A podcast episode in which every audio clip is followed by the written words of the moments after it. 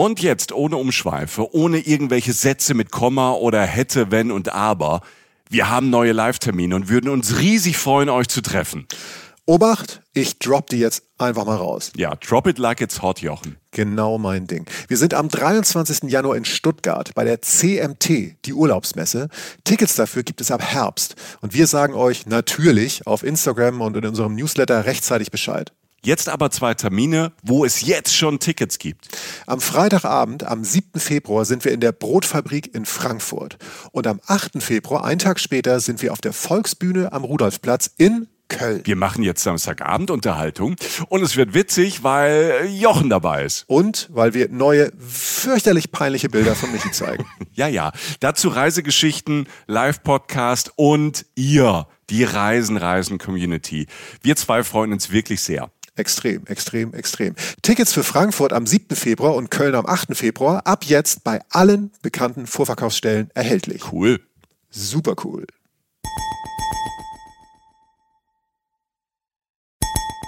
Reisen, Reisen. Der Podcast mit Jochen Schliemann und Michael Dietz. Hast du ausgetrunken, Jochen? Nö, ich teile mir mein Gläschen stilles Wasser so. ein über die Stunde, die jetzt folgt. Stilles Wasser. Du bist, äh, du bist so Rock'n'Roll. Ja, also Sprudel, also das ist, die Zeiten sind vorbei, Michael. Mm. Du mit deiner Weinschorle. Nee. es ist keine Schorle, es ist ein Weißburgunder aus der Pfalz. Ah, was? Wo ich hierher komme. Machen wir jetzt doch Werbung, ja. Für die Pfalz. Also ja, ja, da kommst du Für, her. Da komme ich hierher. Und es ist ein sehr, sehr leckerer Weißburgunder.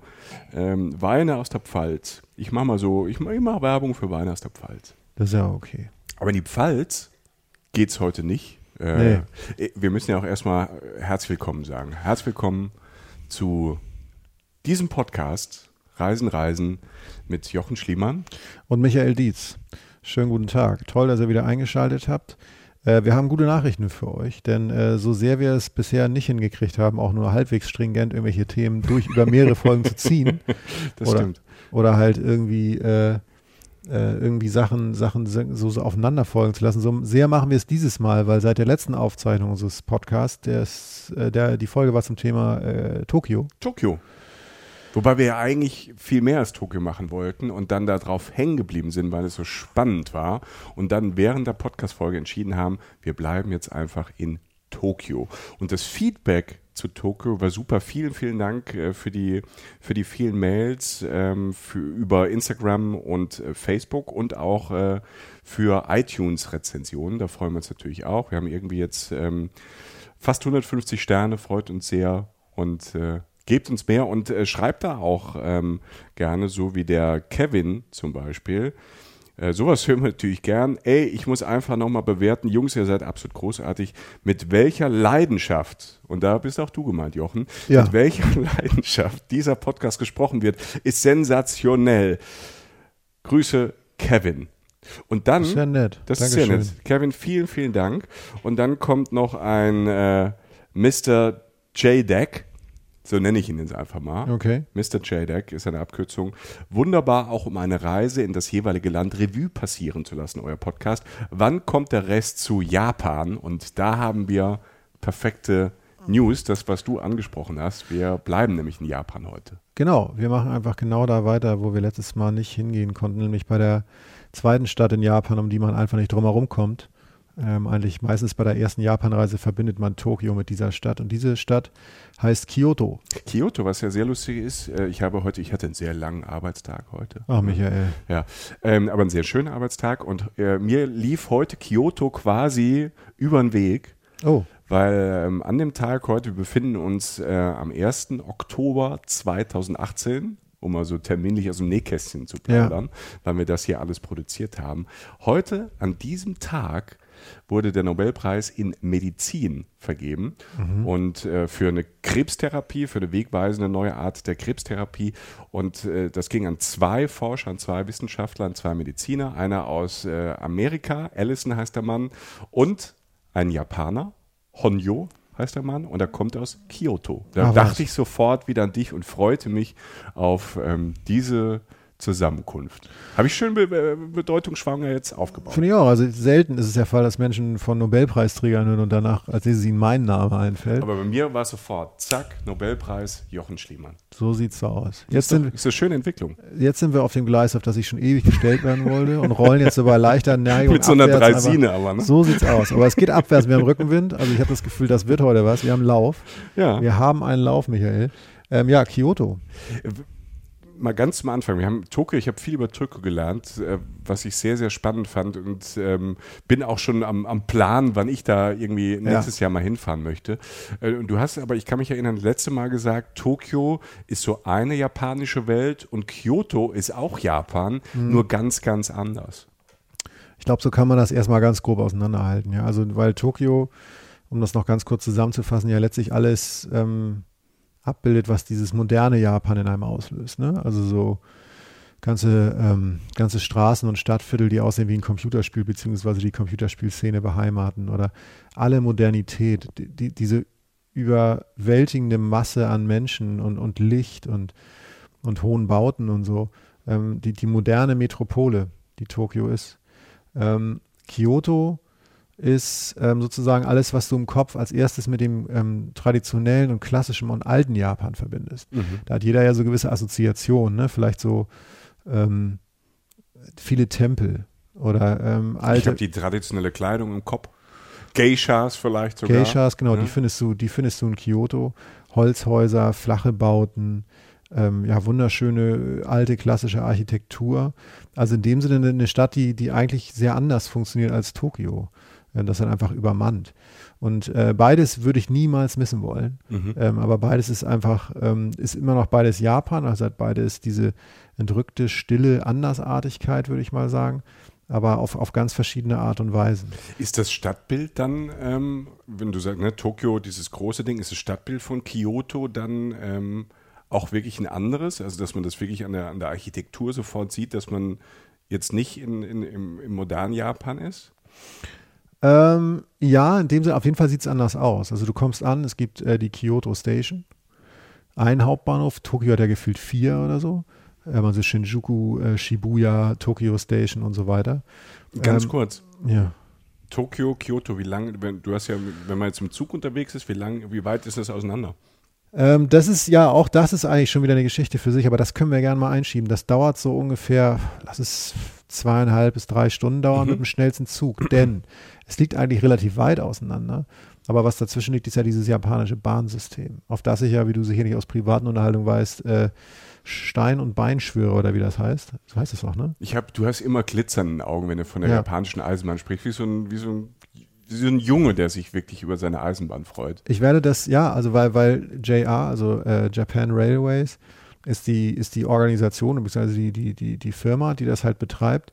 Und äh, das, der Hauptbestandteil, was einem auf jeden Fall begegnen wird, wenn man in Japan ist, ist der Shinkansen. Und Shinkansen ist äh, dieser Begriff für die Schnellzüge, die durch Japan wirklich rasen. Ähm, dagegen ist der ICE halt irgendwie eine, eine, Dampflokomotive, hat man manchmal das Gefühl. Also allein wenn die einfahren in, in, in, in den Bahnhof, ähm, die, sind, die Spitze dieses Zuges ist so lang und auf Aerodynamik ausgelegt, allein die ist so lang fast wie ein Waggon mhm. irgendwie in Deutschland und die, die Gleise sind so auf Hochgeschwindigkeit und so auf Effizienz ausgerichtet, dass diese Züge unfassbar schnell fahren von Ort zu Ort und teilweise zwischen Kyoto und Tokio wirklich im 20-minütigen Abstand Züge fahren. Also wirklich also raue, also riesige Mengen an sehr, sehr langen Schnellzügen, Unmengen von Menschen halt von Stadt zu Stadt bringen und, und, und wieder zurück. Ähm, das heißt, in Japan, was man sich generell mal merken kann, wozu wir auch noch kommen werden, ich, wie gesagt, ich habe dir ja schon angedroht, dass es mehrere Folgen noch zu Japan geben wird. Keine Angst, Leute, jetzt nicht permanent nacheinander, aber das muss jetzt sein. Ähm, Japans Abstände, also Japan ist kein riesiges Land wie China oder so. Aber Japan, die Abstände zwischen den Städten sind schon beträchtlich. Aber durch dieses Bahnsystem ähm, hat man nie diesen totalen Reisetag. Also sehr selten, dass du wirklich mal diese sechs bis acht Stunden unterwegs bist, mhm. weil es halt so wahnsinnig schnell geht. Und es ist unglaublich komfortabel. Und, und jetzt kommen wir zum Bizarrsten an der ganzen Geschichte, es ist fast immer pünktlich. Also es ist ähm, das, das verlässlichste Bahnsystem der Welt muss eigentlich in Japan sein, weil in Japan kaufst du ein Ticket für einen Zug, der fährt um, weiß ich, 12.32 Uhr in Tokio ab Richtung Kyoto. Und der, der hält um 12.32 Uhr, nee, 12.31 Uhr hält er an und 32 fährt er ab. Auf die Sekunde genau. Und ähm, wenn es heißt, der hält da an der Stelle an und da, da ist dieser Wagen. Und wenn du da reingehst und nach links gehst und dann so drei Reihen weitergehst und da ist dein Platz, dann wird genau das eintreten. Liegt das ähm, daran, dass diese, diese JR, wie die Profis jetzt äh, Ja, JR. JR sagen die, die coolen Leute, Yes. äh, dass die Japan Railways, das, sind die so gut oder sind auch die, äh, Problem ist ja bei uns in Deutschland, finde ich, oft auch die Mitreißenden, Hm. dass die halt es auch nicht raffen, wann man jetzt wirklich einsteigt, dass man jetzt zügig einsteigt. Ist, geht das so ineinander als Symbiose über, dass die Reisenden und, und die Bahn ähm, das gut hinkriegen? Oder ist da jemand, der die Leute dann reintreibt und sagt, schnell, schnell, schnell?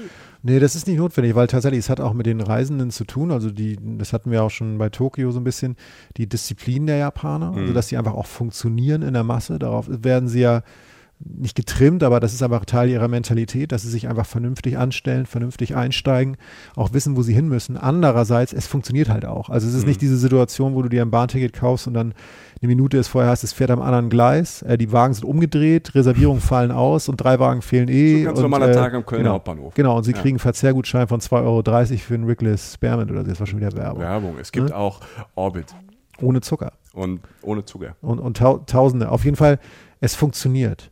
Und ähm, ich kann das auch vielleicht nochmal raussuchen. Ich habe so, ein- ich hab so ein kleines Essay mal geschrieben auf meiner ersten Japan-Reise.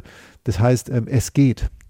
Und es ist einfach nur ein, äh, eine Schilderung der Perfektion dieses Systems, die mich schlicht und einfach ergriffen hat. Jeder, der viel Bahn fahren muss in Deutschland, das Bahnsystem in Deutschland ist nun wahrlich nicht das Schlimmste auf der Welt, aber es hat ja seine Tücken, sage ich Mhm. mal. Ähm, äh, der wird verstehen, was so begeisternd an diesem Bahnsystem ist. Wie gesagt, diese Pünktlichkeit, die Präzision, ähm, alles ist darauf ausgelegt und du, du hast Bahnmitarbeiter, die, die höflich sind, die sich jedes Mal, wenn sie das Bahnabteil verlassen oder in ein Bahnabteil reinkommen, sich erstmal verbeugen vor, vor dem Abteil und vor den Leuten, die da sind und so. Ja, das magst du ja, ne? Ja, also ne, Erniedrigung, nein. Also das ist einfach eine Respektzollung. Wie Ja. gesagt, es soll jetzt auch nicht auf alles andere eintrimmen oder so. Aber das ist, es ist einfach, das Bahnsystem in Japan ist wirklich ein Erlebnis. Und das Beste, das wirklich Beste ist, du kommst erstens nicht drum herum, Bahn zu fahren, wenn du in Japan bist, weil es mit Abstand, jedes Land hat ja sein Verkehrsmittel, ne? so wie du in Amerika Auto fährst meistens, weil es einfach auch nicht so viele Züge gibt, es sei denn, du legst es drauf an. Oder ähm, woanders Mexiko ist der Bus zum Beispiel. Genau. Thailand ist, obwohl bei Thailand ist auch Bahn, aber du kannst auch viel Bus fahren in Thailand. Egal. Ähm, Argentinien ist Bus zum Beispiel. Aber ähm, Japan ist Zugland. Das heißt, du wirst da Zug fahren. Du wirst in den Städten U-Bahn fahren. Gut, in Tokio ein bisschen mehr Bus, aber auch viel Bahn. Ähm, und die Fernzüge in Japan sind bestechend und, und, und viel praktischer auch als alles andere, weil du mitten in den Städten ankommst. Und jetzt kommt das richtig Gute an der Geschichte. Ähm, es ist sogar noch relativ günstig für Touristen. Okay, Und ja. da sind wir jetzt wirklich beim ersten wirklich Tipp, den sich wirklich, finde ich, jeder hinter die Ohren schreiben muss, der nach Japan fährt. Ich gebe dir gleich einen Stift. Nee, ich höre Ähm, mir, die- ich hör mir den Podcast einfach, wenn er rauskommt, nochmal an. Siehste, so Ja, sieht's und aus. schreib ne? dann mit. So sieht's aus. Ähm, Japan Rail Pass heißt das JR. Geschenk. Ne? Genau. Japan Rail Pass ist der Pass, der, Mhm. der Bahnpass, den es nur für Menschen gibt, die außerhalb Japans leben. Also Also Touristen. quasi eine Touristenkarte Genau, ja. sowas. Ja. Den Move haben die irgendwann mal gemacht, um, weil sie gemerkt haben, das bringt Leute ins Land. Ähm, Japaner, und ich, ich kenne ja ein paar Japaner inzwischen da, beneiden einen auch darum, weil der Pass eigentlich unrela also äh, relativ billig ist. Also er ist, er ist, wenn du ihn richtig nutzt, sogar sehr billig. Denn ich sage jetzt mal, äh, ein, eine Woche Japan Rail Pass kostet 220 Euro pro Person. Du Klingt kannst so viel fahren, wie du willst. Du kannst dieses Fernzugsystem von, vom nördlichsten Hokkaido, was auf Höhe von Russland ist, Mhm. ja, bis runter nach Kagoshima, was wirklich, wirklich deutlich wärmer ist mit Palmen und so, Mhm. kannst du komplett dieses Fernfahrsystem, das extrem schnell ist und effizient und du hast immer einen Sitzplatz, immer nutzen. Ja, 220 Euro für eine, für eine Woche. Für eine Woche. Köln, Berlin kostet hin und zurück eigentlich so viel. Genau. Ne? Genau. Das ist ja unfassbar. Ohne Bahncard, genau. Ja. Und wenn du, ähm, und die Bahnfahrt so generell ist so, wenn du jetzt zwischen Tokio und Kyoto einfach ohne ba Ja- Japan Rail Pass, ohne Ermäßigungskarte, Mhm. was du als Tourist ja auch nicht hast, einfach so fahren würdest, kostet ungefähr so viel wie von, von Köln oder so nach Berlin. Okay. Ja? Da befindest du dich so im 110 Euro Bereich Mhm. oder so. Ich, ich weiß es jetzt nicht genau. Nee, ein bisschen weniger, glaube ich. So, egal. Auf jeden Fall, wenn du, wenn du einmal von Kyoto nach Tokio fährst und wieder zurück, hast du das Geld schon wieder drin. Und du Mhm. wirst es viel mehr benutzen, weil du irgendwann Was verstehst. Genau, weil du irgendwann verstehst, dass Bahnfahren in Japan dich sehr schnell zu sehr vielen Orten bringt, die dich sehr interessieren. Und es ist nie anstrengend. Und Hm. ich, das ist jetzt nicht übertrieben. Du hast, das Einzige, was ich mal hatte, war, hatte ich ein gefühlt ein bisschen Jetlag, weil das Ding so schnell fährt. Dass du halt das Gefühl, du hast wirklich, du fährst Bahn und denkst danach, alter Schwede, ich glaube, ich bin in einer Zeitzone. Wie schnell fahren die? Fahren die dann so 400? Ja, das passiert Ja. auch mal. Also Ja. so bis an die 400 ran. Also Ja. es gibt jetzt einen, der ist jetzt um die 400, sonst ein bisschen langsam. Aber wie gesagt, die bleiben halt auch nicht stehen. Das heißt ja beim ICE oft, dass er mal 230 km fährt, dann bleibt er irgendwo stehen auf einer Koppel Wolfsburg. so. Genau. Oder halt irgendwo zwischendurch. Und ähm, das ist das eine. Das Mhm. ist das beste Verkehrsmittel. Es ist billiger. Also eine Woche kostet 220, zwei Wochen kosten 350. Das heißt, es wird auch noch Verhältnis noch viel billiger, wenn du Mhm. zwei Wochen das Ding nutzt. Ähm, du kannst damit auch viele U-Bahn zum Beispiel in Tokio benutzen. Das andere, was dazu kommt, und deshalb macht es noch mehr Sinn, das zu tun, ist, ähm, dass japanisches Bahnfahren erstens zum Teil der Kultur ist. Also du hast ja in Japan diese wahnsinnig alte Kultur und, und der Shinkansen ist sozusagen dieses hochmoderne Gegenstück. Das ist der modernste Zug, also vom Antlitz her schon irgendwie, den man sich so vorstellen kann. Und diese Bahnhöfe, du steigst natürlich an einem Bahnhof in eine Bahn ein und gehst, kaufst dir da was zu essen. Alle Menschen in Japan essen in der Bahn, also in, in Fernzügen, nicht in der Mhm. U-Bahn, in Fernzügen. Und äh, das ist jetzt nicht Currywurstbude, äh, äh, McDonalds und irgendeine andere Kette oder so. Ähm, es gibt das Bento-Box-System in Japan. Das sind ja diese, diese Boxen, in denen Essen drin ist. Also Mhm. halt so, so wie so eine, so eine Snackbox, ähm, die aber halt einem sehr, also das würdest du in Deutschland eigentlich auf dem Niveau kaum im Restaurant, im japanischen Restaurant kriegen. Es ist halt hochqualitativ, sehr, sehr hochwertiges Essen. Es gibt hunderte von verschiedenen Formen davon, also Zusammenstellungen. Da gibt es irgendwie Tonkatsu, also als ein bisschen Kotelett-mäßig, gibt es natürlich auch Sushi. Dann gibt es, ähm, also es gibt alles. Und ähm, Unagi-Sets, also mit Aal und so, aber halt auch irgendwie süße Sachen und so. Die, die, das kulinarische Erlebnis Bahnhof Hm. in Japan ist hochklassig und schwer beeindruckend und hört nie auf. Das heißt, du fährst irgendwann freiwillig zum Bahnhof, 20 Minuten früher, um einfach nur in diese Welt der Kulinarik einzutauchen, die wirklich hochklassig ist. Und du hast es wirklich, dass du japanisches Essen hast, was ja ein großer Teil der Kultur ist, auf eine völlig traditionelle Form in dieser Bento-Box, die du nimmst du mit an Bord, rast bei, lass es 320 km/h, Mhm. so durch die Botanik, merkst es aber nicht, weil es so angenehm ist, hast wahnsinnig viel Beinfreiheit, auch in der zweiten Klasse, hast definitiv einen Sitz und isst halt bestes Essen. Schön. Und wenn du, wenn du von, von, von Tokio nach Kyoto fährst, um jetzt mal wieder auf die Strecke zu kommen, guckst du halt ähm, aus dem Fenster auf der richtigen Seite. Ich glaube, es ist die, wenn du runterfährst, also von Tokio nach Kyoto, ist glaube ich rechts raus. Müsste man aber nachprüfen, wenn man einsteigt, siehst du halt Mount Fuji, wenn gutes Wetter ist. Das hast du dann auch noch abgehakt, ne? Das Wahrzeichen Japans. Das sei erstmal nur zum, äh, zum Bahnsystem in Japan. Okay. Das einfach zum einen das beste Verkehrsmittel ist für Fernziel, also für Fernreisen in Japan und ein Teil der Kultur und wirklich zu empfehlen. Und ein Erlebnis. Und mit dieser Bahn, mit diesem, mit diesem Zug ähm, kommen wir jetzt von Tokio einfach nach Kyoto und Ja. das schließe ich wieder an, nahtlos. Ähm, wie sieht Kyoto aus, wenn man da rauskommt? aus Alter, das war deine Frage vor fünf Minuten. Ne? Ja. Ähm, du steigst an diesem Bahnhof aus, der erstmal sehr, sehr schön ist. Es ist ein hochmoderner, sehr ästhetischer Bahnhof. Michael, kann ich mal kurz meinen Pullover ausziehen? Mir wird so warm hier. Du Sehr, sehr gerne. Ich gucke zu, ich kommentiere das. Äh, Jochen Schliemann trägt, oh, äh, trägt einen gelben, gelben, was ist das? Das ist, das ist eigentlich so ein, so ein, so ein 80er-Jahre-Gelb, so Boris Becker oder Mats Wielander, so, das waren so Tennisspieler. ich finde die so Raps. Nee, das ist Nee, kein Raps. Raps. Zitrone? Es ist so Zitronenfalter-mäßig. Ähm, Tweedy ähm, von Peanuts und so. Ne? Und Seht ihr nachher in unserem Teasing-Video, da ziehe ich den extra nochmal an. jetzt, und jetzt hat der Jochen ein sportliches äh, weißes Shirt an, wie so ein junger, junger Kerl, der Ja, aus mein- seinem Leben erzählt. Mein Body ist natürlich auch bestechend. Diesen Ähm, will ich nicht kommentieren. Ja, wie, wie, dem auch, wie dem auch sei, du kommst in Kyoto an und der Bahnhof ist wahnsinnig schön. Es ist ein sehr äh, moderner Bahnhof, ein sehr, sehr luftiger Bahnhof, einfach tolle Architektur.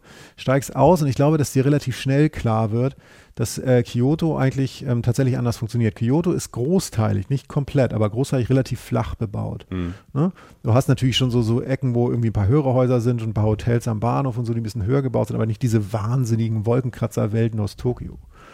Und ähm, von diesem Bahnhof aus kommst du entweder mit U-Bahn oder halt mit Bussen. Ähm, also ich habe jetzt das erste Mal habe ich da ein Hotel am Bahnhof direkt gehabt. Das ist auch nicht, das zum Beispiel so. Hotel am Bahnhof klingt in Deutschland Genau. immer so, oh Gott. Ja, genau. Also da ist jetzt Also entweder rotlich oder ganz shabby oder, oder widerlich. Genau, du tanzt da nicht durch Spritzenmeer oder so, sondern irgendwie, das ist einfach, ähm, das ist einfach schön. Das ist, ähm, es ist, es ist extrem sauber, schön. Dann die wieder unten im äh, Stockwerk hat wieder ein kleines Einkaufszentrum mit einem wahnsinnigen kulinarischen, also allein in Kaufhäusern essen reicht schon. Dann hast du schon, also das ist schon Wahnsinn. Stark. Pennst am, Hotel am Bahnhof zum Beispiel ähm, und fährst da mit Bussen oder mit Bahn halt äh, zu den Sachen, die du sehen willst. Und jetzt kommen wir zum eigentlichen äh, äh Problem dieser Stadt, wenn ich es mal wirklich so nennen darf. Ich, also das ist sehr negativ gezeichnet. Problem klingt jetzt erstmal so abschreckend. Problem ist es deshalb, weil diese Stadt 17 UNESCO World Heritage Sites hat. Also äh, UNESCO, UNESCO Weltkulturerben. Mhm. 17. Ja, das ist gefühlt, ist es so, dass du in der Mitte diese Ebene von Kyoto hast, die auch beträchtliche Größe hat. Und drumherum hast du das Gefühl, sind überall Berge und an diesen Bergen sind Tempel. Und okay. natürlich auch in der Stadt ab und an noch Tempel, mhm. ne? Und auch Paläste und so. Und du fährst halt, also das, was du tun musst, weil du 17 Tempel hast, die, um die jedes andere Land um jeden einzelnen Stadt bauen würde, um zu sagen, Alter, ist das schön. Ähm, du hast 17 Stück, du musst dich irgendwann entscheiden, sonst drehst du Du durch. kannst nicht alle machen. Das also natürlich, nicht. wenn du jetzt drei Wochen Zeit hast, kannst du jeden Tag einen Tempel machen und da hast du, ja. äh, die, kannst du die Bucketlist abhaken, aber 17 Tempel ist natürlich, oder 17 ähm, Weltkulturerbe, ähm, ähm, Plätze mit Weltkulturerben, äh, das ist natürlich ähm, schwierig. Das ist, das ist, Wie entscheidet man das? Ich habe es ganz low gemacht. Ich habe im Netz die Dinger gegoogelt und habe halt einfach nur, habe halt einfach nur geguckt, was mich erstmal optisch als erstes am meisten anspricht. Du kommst an ein paar Sachen nicht vorbei. Mhm. Aber ein paar Sachen zum Beispiel habe ich genommen, weil sie mich einfach von Anfang an extrem fasziniert haben. Ähm, also vom Aussehen her und ich dann auch irgendwelche Glocken geläutet habe bei mir im Kopf, so irgendwie, ähm, äh, weil ich die schon mal gesehen hatte oder so. Und ich, ich sage jetzt mal so ein paar Namen, ja. Ähm, äh, und versuche die auch so zu umschreiben, dass man sie trotzdem findet, obwohl ich den Namen nicht perfekt ausspreche. Darf ich? Ja, also ich warte. Ich, ähm, ich trinke noch einen Schluck von meinem Pfälzer Wein. Ja. Kin, äh, Kinkakuji. Kinkakushi. Ja? Genau, das ist, man wird es finden, wenn man mhm. eingibt Kyoto Golden Pavilion. Okay. Lässt es schon erahnen, ist ein, ja. äh, ist ein, ist ein goldener Tempel. Nicht, ähm, nicht sehr groß, aber einfach wunderschön. Also einfach so, so du stehst davor und denkst so, Alter, ist das schön. So ein kleiner See davor, ein Garten oft drumherum. Japanische Gärten an sich sind ja schon ein Erlebnis. Da gibt es ja Leute, die ja wissenschaftliche Arbeiten drüber geschrieben haben. Also du hast halt diese, dieses Wasser, du hast diese kleinen Brücken, die so fast so gemalt wie in so einem alten, alten Samurai-Film okay, oder so. Ja. Und, und der goldene Tempel ist, ist einer, also kann man fast sagen, ist fast ein Muss. Also das ist auch das Ding, wo du dann auch wirklich, vielleicht, wenn du jetzt ankommst in Kyoto, beziehungsweise in Osaka, also wenn du in Osaka landest, weil Osaka ist die große Metropole, zu der komme ich gleich noch, in der Nähe von Kyoto und Kyotos Flughafen ist der von Osaka, weil die okay. beiden Städte sind Ja. Wenn du da jetzt ankommst und noch Jetlag hast, nutze es aus und fahr zur Eröffnung zum Golden Tempel, äh, Golden Pavilion, ja. weil du dann noch die Chance hast, den relativ menschenleer zu sehen. Es geht aber auch so. Also es tut nicht weh, aber wenn du jetzt so irgendwie das ganze Areal ohne Menschen haben willst, musst du relativ früh da sein. Und was sehe ich da, wenn ich da äh, den Golden Tempel mir anschaue? Du siehst dieses Ding, du gehst darauf zu und gehst um eine Ecke und dann stehst du da und stehst vor diesem, was Japaner wun wunderbar können, ist halt nicht nur, nicht nur einen goldenen kleinen Tempel dahin zu setzen, sondern auch ähm, das drumherum, diesen, diesen Garten so perfekt zu stricken, dass du einfach das perfekte Bild hast. Du stehst vor etwas und kannst nicht in Worte fassen, kannst es eigentlich auch nicht ablichten, wie schön symmetrisch alles ist, wie perfekt dieser, dieser kleine Pavillon, relativ kleine Pavillon sich in die Natur einarbeitet, die drüber gemacht ist, wie perfekt gepflegt dieser Garten ist, dieser See mit ein paar Kois drin oder so eine kleine Brücke. Das ist eine sehr äh, detaillierte, ausstaffierte, extreme Schönheit. Und das ist nur der Anfang. Mhm. Ähm, du gehst dann da auch wieder durch den Garten durch und hast noch verschiedene, verschiedene Ansichten und so. Aber um jetzt einigermaßen voranzukommen, mache ich jetzt einfach mal mit den anderen Sachen weiter. Okay, hast, ich habe noch eine ja. Frage. Ne? Also du bist ja so ein ästhetischer Typ, ne? sonst würdest du das mit mir hier nicht machen. Richtig, ja, genau. Aber ähm, Sag mir noch mal ganz kurz, wenn dieser goldene Tempel, aus welcher, aus, wel, aus welchen Zeiten kommt das? Also wie alt ist das? Wie, wie kann ich mir das vorstellen? Das ist alt. Also in Japan, äh, ja doch, also Geschichte hat das schon. Amerikaner sind da, glaube ich, noch gar nicht. Also gab es da Amerika schon? Weiß ich nicht. Also, äh, das, es gab schon, entdeckt wurde es von Europäer 1492, um noch wieder so richtig angeben zu können. Ja, diese so gebaut, gebaut wurde Kinkakuji 1397. 1397. Ja, also ist schon ein paar Jahre älter. Das ist schon älter. Ja. ja. Und ist, äh, ist wie gesagt äh, wunderschön, also wirklich golden im Antlitz zwischen diesen kleinen, äh, zwischen diesen kleinen Bäumen und diesem klassischen japanischen Gartenlook oder so. Das ist, das ist schon wunderbar. Okay, ähm, Punkt 1. Punkt 1. Nächstes Ding. Was, ähm, was man generell kurz nochmal sagen muss, ist so die schönste Zeit, nach Japan zu fahren, sagen ja viele, ist diese Kirschblütenzeit. Mhm. Das ist ja auch die Zeit, wo dann Instagram überquellt von Kirschblütenbildern aus Japan. Genau, und ich habe das auch mal gemacht und es war, ähm, das war schön. Das ist ein mhm. kleines Glücksspiel, weil du nie genau weißt, die Blüten ja, die blühen ja relativ kurz. Ähm, das heißt, du kannst jetzt deinen Urlaub legen auf Anfang April Wenn du Pech hast, ist es ein kalter Frühling, dann dauert es ein bisschen länger. Also, ähm, die beste Jahreszeit, ähm, ich weiß gar nicht, ob ich das in der Tokio-Folge schon gesagt habe, aber die beste Jahreszeit in meinen Augen für Japan ist tatsächlich Oktober, November. Ähm, der Herbst, der im September ähm, noch sehr nass ist. Ähm, jetzt haben sie ja auch gerade noch so Taifunzeit da und so. Und ab so Anfang, naja, eher so Mitte Oktober wird es relativ trocken, also diese wunderschönen sonnigen Herbsttage, die ein bisschen wärmer sind als bei uns. Das heißt, der Herbst ist ein bisschen länger warm als bei Mhm. uns. Der goldene Oktober sozusagen noch bis in November rein. Und da werden die, die werden die Blätter ja gelb und rot. Und das ist, gerade weil Kyoto ja an Bergen liegt und sehr viele Bäume da wachsen, wunderschön. Da gibt es Also Farbenspiele bis, bis zum Abwinken. Wahnsinn. Also Mhm. wirklich, da habe ich Fotos gemacht. Ähm, da möchte man meinen, ich habe da mit Photoshop mich ausgelebt. Das, ist, das sieht wirklich so aus. Also wir können ja ein paar nachher nochmal ins Netz Ja. stellen. Hashtag No Filter. Wirklich, wirklich, wirklich schön. Ähm, Golden Pavilion. Der andere war ja bei King Kakuji. Äh, jetzt kommen wir zum äh, Gin Kakuji, also mit G geschrieben. Mhm. Das ist der Silver Pavillon, ähm, der ähnlich schön ist. Ne? Ähm, und was soll ich sagen? Also halt irgendwie eher so hölzern gebaut, bis, bi- bisschen silbern Antlitz, aber eher so, so Holz und Weiß, ähnliches Setting, auch wunderschön. Also habe ich persönlich hat sich irgendwie mein Herz ein bisschen tiefer reingeschlossen. Aber, und wir müssen irgendwie vorankommen, Michael, du merkst es schon. Ja. Ähm, was zum Beispiel eine Sache war, die ich, ähm, die jetzt, glaube ich, nicht so zu diesen Muss-Dingern wie der Golden Pavillon oder wie zum Beispiel Kiyomitsudera-Tempel. Das ist zum Beispiel einer mit absolut anstrengenden Namen. Das ist so einer. Das, ja, Ja. das, das, Kiyomi- klingt wie ein anstrengender Name. Ja. Hör mal, ich möchte unbedingt mal zum. ne, Kiyomitsudera-Tempel. Genau, den meinte ich. Ähm, das ist ein riesiger Tempel, der, ähm, der so einen Balkon hat, einen sehr großen, der auch in diesem, äh, diesem da erinnere ich tatsächlich noch diese, diese, diese, diese Herbstbäume, diese, diese Ahornbäume, die in tiefen Rot da irgendwie scheinen und auch andere gelbe Blätter und so. Ähm, zum einen in diesem Setting liegt und zum anderen drehst du dich um und guckst auf ganz Kyoto runter. Das heißt, der liegt sehr hoch am Hang. Und du siehst von da aus wirklich, die, die hast einen wunderschönen Blick über die Stadt und hast halt dieses wahnsinnige Traditionelle um dich herum mit diesem großen Tempel. Das ist zum Beispiel einer dieser Muss-Tempel. Mhm. Ne? Den wirst du auch finden, wenn du Tempel Kyoto eingehst, wird das immer einer der ersten drei genannte, äh, der, der genannte ist Kiyomitsu-dera. Jetzt zum Beispiel ein Tempel, zum Beispiel, der es mir persönlich sehr angetan hat, der auch noch beliebt ist, aber nicht in den Top 3 ist, äh, ist der Fushimi Inari Shrine. Also in dem Sinne, ja, Fu- Fushimi Inari Shrine. Und den wirst du erkennen, und das wird dir vielleicht auch was sagen. Stell dir mal diese japanischen Tempeleingangstore vor. Mhm. Weißt du, in Rot. Ja, Weißt du, was genau, ich meine? ja. Also links, Ching, rechts ching. so ein Balken und oben auch Genau. noch einer. Ein Balken drüber. Und das sieht man ja, also so die- dieses kleine, wo du sagst, hups, das ist Japan. Du Mhm. siehst das Ding und weißt Bescheid. Und das ist dieser Tempel, der den Berg hoch irgendwie hunderte von diesen Toren hat, wo du wirklich so die so hunderte von diesen Toren in ungefähr einen Meter, Meter weitem Abstand voneinander stehen, wo du so praktisch durch so einen Tunnel von so Toren gehst. Oh, das ist aber stark. Das hast du vielleicht ich glaube, schon das mal habe ich schon mal gesehen. gesehen. Das vergisst Das- man nicht, wenn man das sieht. Ich glaube, so, ich habe das, glaube ich, als Bilder schon gesehen, aber habe ich das auch schon im Film gesehen? Kann auch sein. Also es ist ja.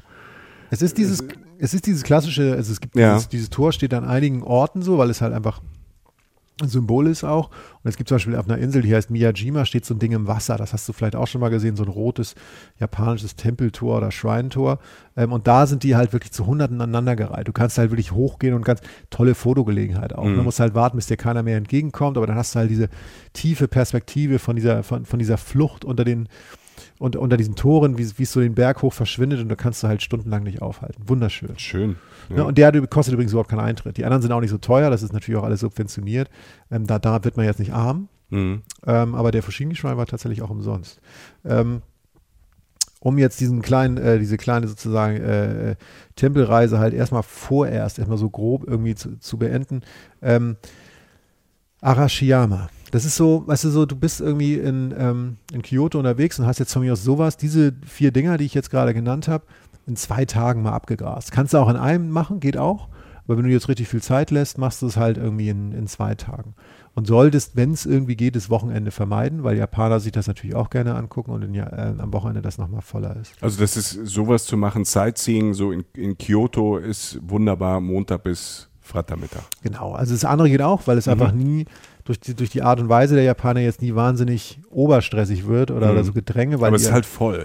es sind echt viele Menschen unterwegs, Mhm. ja, auf jeden Fall. Und Kyoto ist auch, wenn man es jetzt negativ darstellen will, Opfer der eigenen Schönheit. Du, weißt du, du kennst ja diese Orte, die sind so unfassbar. dass jeder dahin fährt. Und wenn die Japaner dann auch natürlich noch dahin kommen, ne, wenn das quasi so ein Ort ist, wo man in Japan auch hinfährt übers Wochenende, klar. Ja, und, ähm, und, das ist so, dass wenn man jetzt was gegen Kyoto haben will, dann würde man sagen, da sind zu viele Touristen. Der Grund ist aber einfach so bestechend, dass du, ähm, dass du kannst diese Stadt nicht lassen. Ich sag ja, ich hab dir das ja schon mal erzählt, als ich das erste Mal nach Japan gefahren bin, meinte ein Freund zu mir, mach mal fünf Tage Tokio und fünf Tage Kyoto. Und ich so, Alter, ähm, Entschuldigung, aber ich muss jetzt ja nicht irgendwie zwei Drittel meines Urlaubs damit verbringen, dass ich in die zwei offensichtlichsten Städte fahre und mir in der Stadt irgendwelche Massentourismus-Sites Also du bist Reisender und kein Tourist? So sieht's aus.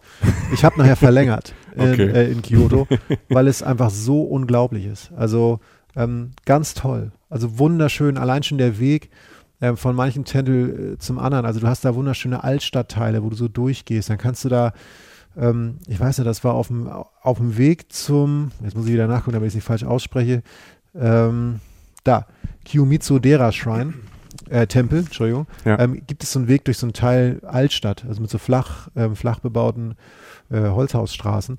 Und da kannst du dann auch einbiegen und eine Teezeremonie machen, die jetzt nicht, auch das sollte man in Japan mal gemacht haben. Ähm, das war sogar ein altes Geisha-Haus. Da hat eine junge Dame hat einfach ähm, das entdeckt, dass sie halt Touristen gerne ähm, oder, oder dass Touristen gerne mitkriegen, wenn man wirklich eine Teezeremonie macht. Hast du auch gemacht? Ja. Wie läuft, kannst du das kurz einen Überblick grob. geben, so grob wie das Du kannst abläuft? es nur grob machen, weil es auch wieder so wahnsinnig ist. Du sitzt da und ähm, es ist ja letztlich äh, grüner Tee, der dazu bereitet wird. Ähm, und, und es ist, es geht da wirklich, also es wird dann sehr in Ruhe erklärt, dann wird irgendwie, es, es geht sehr viel um Details. Es ist hm. unglaublich ruhig und meditativ. Und es geht darum, dass du jedes einzelne Detail dessen, was du da tust, irgendwie halt beachtest, dass du achtsam bist. Das heißt, du hast eine gewisse Art von Besen, der jetzt diese äh, Flüssigkeit halt vermischt, so, mhm. ein klein, so, ein kleiner Besen. Du drehst diese Tasse immer um, um ein Drittel oder ein Viertel um, wenn du irgendwas anderes machst. Du trinkst nur aus der einen Seite, drehst sie dann mal zurück, bevor du sie wieder hinstellst. Ähm, äh, du hörst die leisesten Geräusche und, und, und ähm, darum geht's, dass es leise ist, dass sich dass ich Leute ähm, ja sozusagen auch konzentrieren und jedes Detail dieser, dieser eigentlich, also jeder kann einen Tee aufgießen, aber ein, ein, ein, bei uns in Europa banaler Vorgang irgendwie, da halt wirklich zu einer Zeremonie gemacht wird. Das ist eine Zeremonie. Und das ist, kein, das ist dann kein Gedöns, sondern wenn man diese Zeremonie macht und so achtsam mit diesem Tee umgeht, wie hast du das erlebt? Also ich kenne das so vom Wein, wenn man äh, nicht nur halt einfach ähm, die 2-Euro-Flasche aus dem Supermarkt nimmt, sondern äh, eine Weinprobe richtig macht. Da geht es ja nicht ja. ums Saufen, sondern wirklich Details aus den Weinen zu erschmecken. Ist das beim Tee, ist das so ein bisschen vergleichbar, dass man, wenn man dann das erklärt bekommt, dass man auch eine viel bessere Zunge für diese Tees bekommt? Ja, ich, ich denke schon. Also jetzt, wo ich ein paar Mal da war, am Anfang denkst du natürlich auch so, ähm, denkst du so, ich schmecke das natürlich jetzt auch anders, weil das ganze Brimborium drumherum ist. Ne? Mhm. Ne? Das heißt, ähm, was war jetzt zuerst da? Keine Ahnung. Was ich sicherlich sagen kann, und das ist so, ähm, aus, diesem, aus dieser Teezeremonie leidet sich aber relativ viel, oder aus dem, auch aus dem, ähm, aus den Teebräuchen dieses Landes leidet sich für mich so ein bisschen ab, wie Japan eigentlich ist. Ähm, weil Tee ist ja oft Tee. Ne? Also du wird, trinkst Tee, denkst du, jo, der ist jetzt ein bisschen so, der ist jetzt ein bisschen so. Und Japan ist eigentlich, ist eigentlich wie ein, wie ein Tee in Japan, ist nämlich relativ mild. Und am Anfang denkst du so, jo, okay, mhm. Tee. Aber je länger du dir Zeit lässt und dich darauf einlässt und sich zum Beispiel jetzt, jetzt wieder beim Essen oder beim Tee, halt beim Trinken, dir deine Zunge an die, an die, an die sehr milden Geschmäcker in Japan gewöhnt. Japan ist zum Beispiel zu China ja sehr mildes Essen, sehr milde Aromen desto mehr schmeckst du diese Unterschiede. Das heißt, je länger du in Japan bist, desto mehr fällt dir auch die Tiefe dieses Landes auf. Zuerst trinkst du einen grünen Tee und denkst du, jo, herzlichen Glückwunsch. Ich mache mein Foto und gut ist. Aber wenn du das dann öfter genießt oder dich da wirklich drauf einlässt, auf, auf dieses Spiel, was die da machen, das ist kein Quatsch, der da mhm. gemacht wird, das ist kein Touri-Quatsch, der da veranstaltet wird dann merkst du irgendwann die Nuancen und die Feinheiten, die dir einfach verborgen bleiben, wenn du das Ding nicht reinschüttest, wenn du schnell durch Japan durchläufst, wenn du sagst, ich mache drei Fotos und fahre wieder nach Hause. Und das ist so dieses Bild, womit ich manchmal Leuten Japan versuche zu erklären, dass du dich darauf einlassen musst, aber dann Sachen entdeckst, auf die du gar nicht gekommen wärst. Und deshalb finde ich eine Teezeremonie Zeremonie eigentlich erstmal ein sehr schöner Weg, ähm, auch was Traditionelles aus Japan mal wieder zu erfahren, kulinarisch, zu merken, was Achtsamkeit bedeutet. Es dauert auch schon gut eine halbe Stunde oder so. Und es ist, ja, es ist meistens auch noch schön, weil es halt irgendwie im alten Haus oder so stattfindet. Mhm. Das ist in Kyoto zum Beispiel ja. der Fall. Und, und das ist so was, das ist sowas, was wahrscheinlich, wo, wo du jetzt gerade gesagt hast, wir sind ja gerade am Durchlaufen durch Kyoto, ja. durch die Al durch ja. Teile der Altstadt. Das ist sowas, was man da auch nicht suchen muss, sondern eher findet. Relativ einfach. Ja, es verändert sich jetzt. Also wir haben wir es tatsächlich auch gesucht. Mhm. Ähm, ähm, weil, wie gesagt, äh, in der, in der, in der Tokio-Folge vielleicht schon mal angeklungen ist, ja, Kyoto ist extrem touristisch, aber es ist noch nicht so, so komplett für Massentourismus, also wie soll ich sagen, für, für westlichen Tourismus ausgeleuchtet. Das heißt, es gibt Es noch Luft nach nicht oben. überall äh, Schilder, Genau. muss dahin. Die hält nicht jeder ein TripAdvisor-Schild ins Gesicht. Das wird jetzt mehr. Das Mhm. wird auch mit der Olympiade zwei- 2020 mehr werden, ähm, die in Tokio stattfindet. Ähm, aber es hält dir, also es ist, es ist noch nicht so ausstaffiert wie manche anderen Mhm. Länder, die eigentlich noch weiter zurück in der Entwicklung liegen. Und das heißt, wir mussten schon ein bisschen suchen, aber Okay. es geht dann und, und es lohnt sich auch und es ist, es ist auch lösbar. Du hast auf diesem wahnsinnig sicheren Gebiet Japan, wo du ja eigentlich nichts, du kannst ja scheitern, du kannst dich ja verlaufen, ähm, hast du alle Möglichkeiten auch noch was zu entdecken, selbst in den, in den bevölkertsten Orten. Das heißt, ich habe diese Zeremonie, Zeremonie jetzt vor ein paar Jahren gemacht. Inzwischen wird es leichter gehen. Es wird dir auch begegnen. Ähm, aber gewisse Sachen, an die du so denkst, so ich will jetzt mal richtig gutes, weiß nicht, Wagyu-Rind essen einmal in meinem Leben oder so, musst du auch immer so ein bisschen suchen. Okay. Aber Ne? das geht gut, wenn man wahrscheinlich die Sachen googelt im Netz, ist wahrscheinlich ähm, ähm, alles zu finden. Oder? Ja, das Ja, schon. ja. Also ist jetzt nicht, also das Schöne an Japan ist, du kannst immer tiefer eindringen und du kannst noch Sachen finden, die noch keiner gefunden hat. Und, und die Sprachbarriere sorgt natürlich auch für vieles, dass vieles noch nicht entdeckt ist. Mhm. Dann, wenn man dann Japaner kennt, kommt man auch an ganz andere Ecken, die man gar nicht erwarten würde. Aber ja, du kannst jetzt erstmal die Grundbedürfnisse oder viele Sachen, die dich interessieren, auf jeden Fall rausfinden. Sei es jetzt über Sumo oder über, ähm, über Teezeremonien oder halt zum Beispiel eine Sache, ähm, die mir jetzt gerade einfällt, ist halt äh, Kabuki. Was ist das? So. Und ja, So. ja, nee, Alter, Was heißt, ist, weil ich so laut übersteuert, es tut mir leid. ja, das macht doch nichts. Ähm, Kabuki ist für Fortgeschrittene, sag ich. Aber mal. was ist denn Kabuki? Kabuki ist ähm, klassisches japanisches Theater. Oh, da habe ich aber auch schon so, so, so, so Bilder im Kopf, so Ja. auch irgendwie aus irgendwelchen Dokus oder irgendwelchen Filmen, was so ein bisschen drüber ist. Genau. Ist es das, wo die halt auch Voll. so singen und so tanzen und Theater spielen und es ist eigentlich, wo du denkst, ey Alter, was haben die genommen? Es ist völlig beyond. Also es ist, es ist uralt. Wie heißt es Ähm, nochmal? Kabuki. Kabuki. Kabuki-Theater. Und du kannst jetzt, also wir sind jetzt ja in Kyoto und machen jetzt ein bisschen eher so das klassische Japan, Ja, gerade ja. im Gegensatz zu Tokio.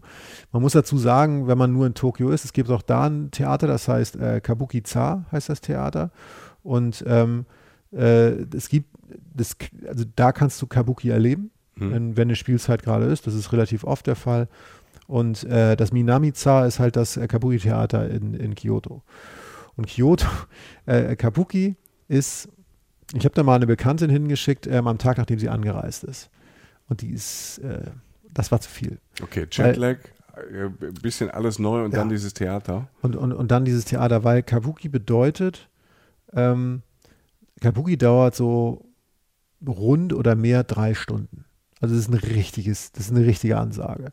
Und Kabuki bedeutet, ähm, dass du so drei bis vier Stücke, die dann ausgewählt werden, dieses klassischen Theaters aufgeführt erlebst. Diese Stücke an sich, also das erste, was du vielleicht erinnern wirst, oder wenn du es jemals gesehen hast, sind diese unglaublich schön, aber stark geschminkten äh, Genau. Charaktere, diese Ja, weiß ja. geschminkten. Also alles überzeichnet, so ein bisschen Genau. übertrieben, ja. Genau, so, so, also so Augen gezeichnet, äh, Augen stark nachgezeichnet, die Lippen, ähm, ähm, wunderschöne Kostüme, grandiose äh, äh, Bühnenbilder, gemalt. Die Also sich auch so bewegen, dann ist es das auch, wo sich die Bühnenbilder so bewegen? So, so selten, nicht, Ja, nicht so oft, okay. wie man meint, aber, aber die haben eine unglaublich tolle Ästhetik. Allein die Vorhänge im, im Kabuki-Theater, also wo dann der Mount Fuji mal drauf ist oder so, auch so äh, saisonal bedingte Bilder, also halt dann mal mit äh, Herbstblättern oder so.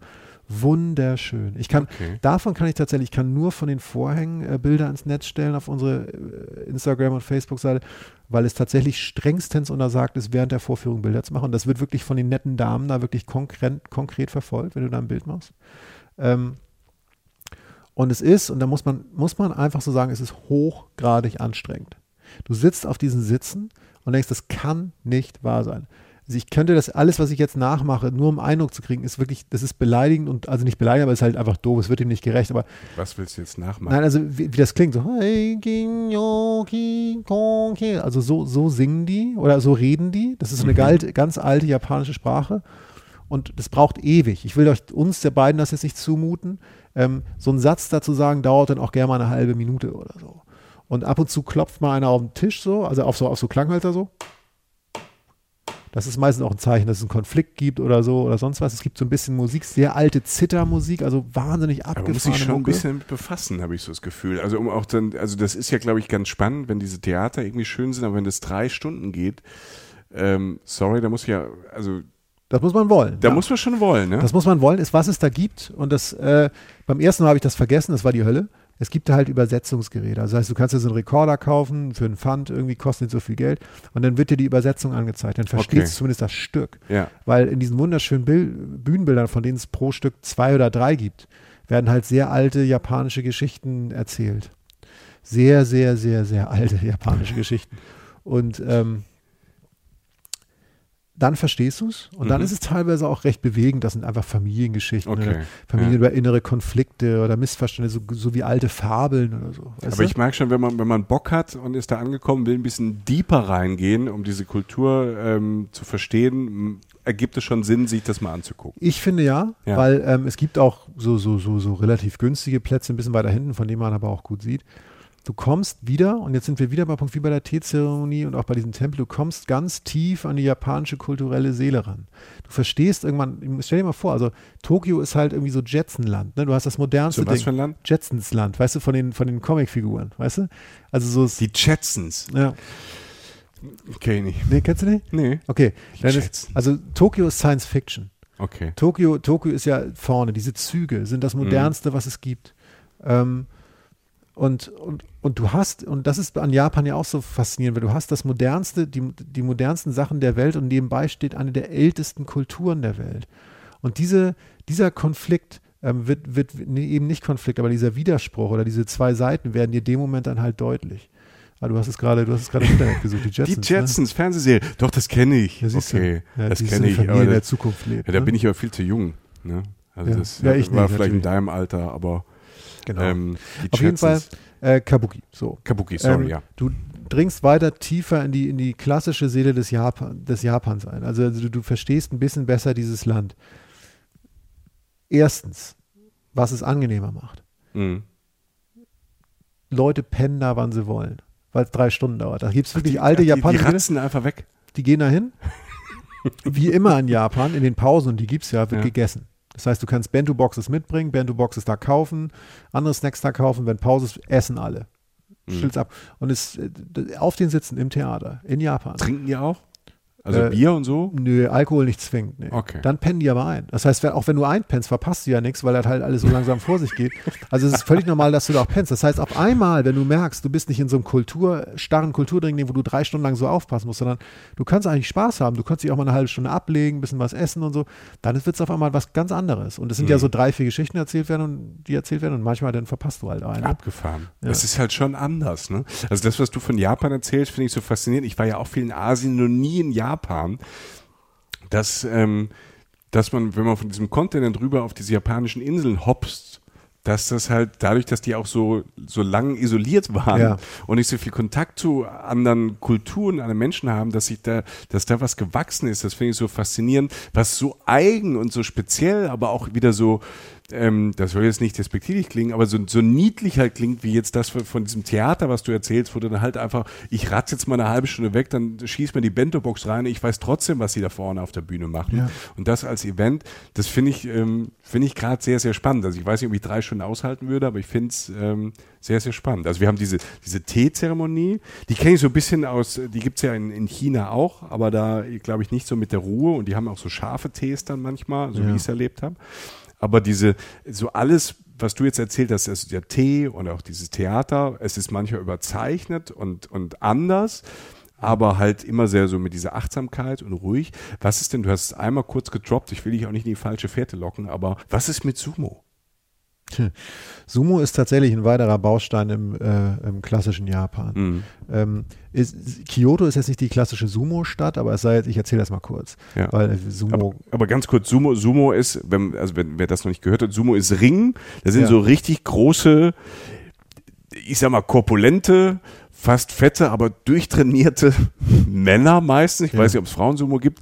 Ähm, also Männer, die auf so einer Matte in so einem Ring stehen und sich gegenseitig versuchen, da rauszuschubsen. Genau, ja, es sind da einfach diese dicken, fast nackten Typen mit so einem Tuch irgendwie um die Lenden. So eine Windel. Genau, ja, jawohl. Ähm, Jetzt habe ich mal deine Schublade und Sumo ist tatsächlich ein weiterer, weiteres Puzzleteilchen sozusagen im, äh, im klassischen Japan. Denn Sumo hat auch eine ganz lange Tradition und ist auch sehr, sehr klassisch immer noch so, wie es, wie es halt ist. Es wurde nicht vermodernisiert oder so. Weißt du, das heißt, du hast immer noch, du kommst in eine Halle rein, das ist ungefähr viermal im Jahr sind diese Sumo-Tournaments, die über mehrere Wochen gehen. Karten muss man sich früh besorgen, weil die auch gerne mal ausverkauft Okay. sind. Und du hast, wenn du in die Halle reinkommst, hast du halt diesen, diesen, diesen kleinen quadratische, diese kleine quadratische Empore so in der Mitte, auf der dieser runde Ring ist. Äh, alles ist so, sieht so ein bisschen aus, als wenn das auf Sand so stattfindet. Und Sumo ist ja eigentlich, für den ersten, auf den ersten Blick ist Sumo ziemlich, ziemlich doof eigentlich, weil du bei Sumo, Ja. Also wenn du Sumo Hauptevent, du kannst da, wenn du eine Karte hast, kannst du morgens um 11 Uhr schon hingehen Mhm. und kannst dir das reinziehen, die Nachwuchskämpfe und so, die davor sind und so. Ähm, die, der Main-Event dauert so eineinhalb Stunden. Wenn du dir das in der Zusammenfassung anguckst, und das meine ich auf den ersten Blick, ist Im es Fernsehen. das ist relativ doof, ähm, ist halt, dass die Zusammenfassung höchstens eine halbe Stunde dauert, weil das Event dreimal so lang ist wie die Kämpfe, weil, weil einfach, weil diese ganzen Rituale drumherum so lange nicht da Das so meinst du mit dauern. Ritualen. Wie die da reingehen. Das Eröffnungsritual Okay. der Finalrunde. Die stehen da und hauen sich von mir aus so auf die Arme so. Oder so. Weißt du, so ste beugen sich so voneinander und hauen sich so auf einzelne Körperteile, also sich selbst auf Mhm. einzelne Körperteile drauf, um sich um diese aufzuwärmen oder so. Die gehen dann noch dreimal in ihre Ecke und, und, Und alles hat irgendwie wahrscheinlich, jedes ist so Zeichen, jedes Zeichen was sie machen, obwohl die draufkloppen, hat irgendeine Bedeutung. Genau, das merkst du irgendwann. Irgendwann verstehst du, dass auch dieses Werfen mit Salz, da wird ja sehr viel mit Salz noch in den Ring geworfen und so. ähm, Alles hat seine Bedeutung. Das ist komplett durchritualisiert.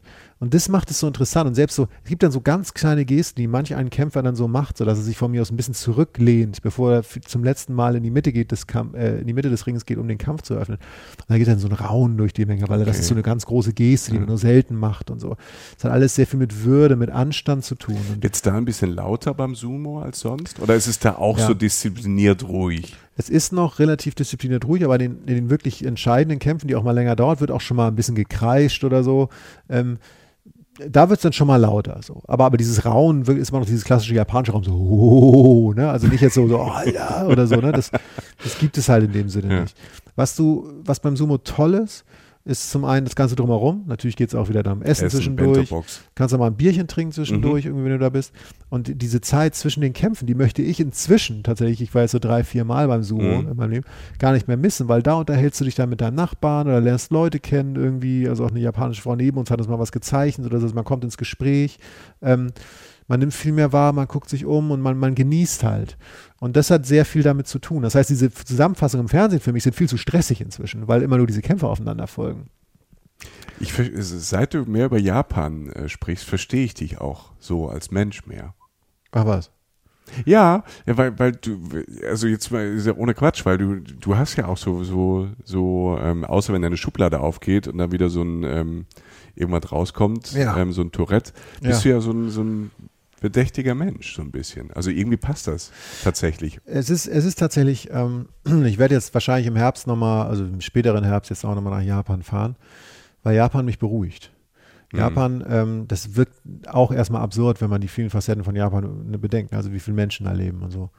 Und äh, die schnellen Züge und so, aber halt diese Tradition auf der anderen Seite. Es hat sehr, sehr viel mit Achtsamkeit zu tun. Mhm. Auch, ähm, wie gesagt, Teezeremonie, Sumo durchritualisiert, Kabuki hat, geht definitiv auf Strecke, also dauert lange. Die Schönheit, diese Eigenheit, es ist total weird. Also wenn du mal was Abgefahrenes sehen willst, gehen, ja, gehen Kabuki-Theater in Japan, das einfach hunderte von Jahren alt ist.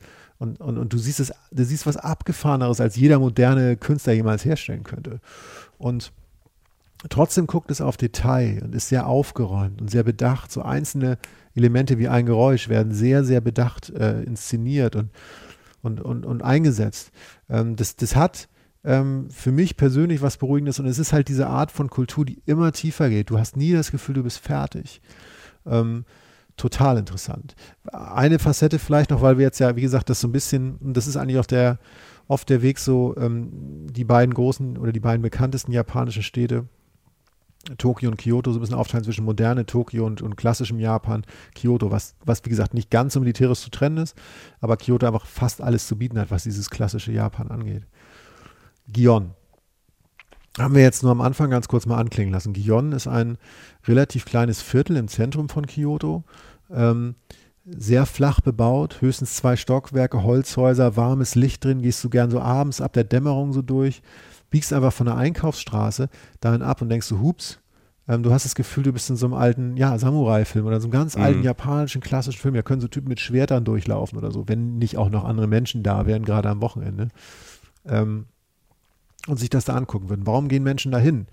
Wenn es, es ist pittoresk, also es ist, es ist schön, es ist malerisch, aber es ist jetzt nicht spektakulär. Es sind sehr holzverkleidete Häuser, an denen man außen nicht viel sieht. Das ist übrigens ganz oft in Japan so, dass du sehr schlichte Häuser hast, die trotzdem schön sind und draußen ist ein Vorhang oder hängt so ein kleines Holzschild oder so. Und du, du weißt nicht, was drin ist. Und wenn du es vorher nicht weißt, gehst du nicht rein. Also ich bin teilweise in Restaurants gewesen, die hätte ich von außen niemals erkannt, wenn ich nicht vorher gewusst hätte, was drin gewesen wäre, weil es einfach nur eine ganz schlichte Tür ist. Und dahinter, öffnet- dahinter öffnet sich das geilste Restaurant, was du dir vorstellen kannst. Ganz oft in Japan so. Und Gion, ähm, Gion ist das Geisha-Viertel.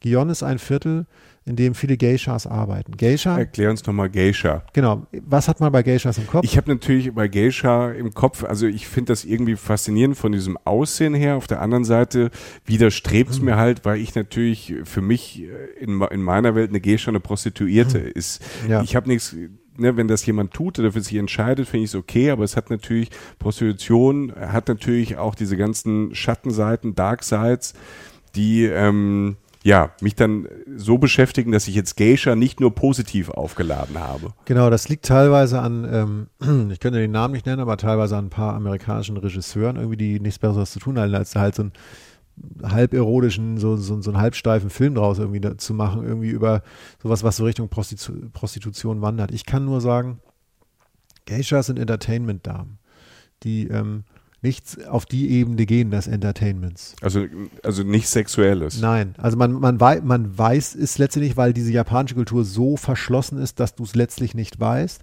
Aber es ist meiner Ansicht nach aus all dem, was ich weiß, relativ sicher, dass es eben nicht darum geht. Es ist eine viel, es ist eine äh, Form von Entertainment, wo Frauen ähm, äh, Männer entertainen. Ja, aber sie tanzen oft, singen oft oder essen mit denen, hängen mit denen um. Es gibt ganz wenige Dokus, wo du mal so ein bisschen hinter die Kulissen vom Geisha-Tum so gucken kannst. Und das hat nichts Anrüchiges oder so. Das ist einfach Okay.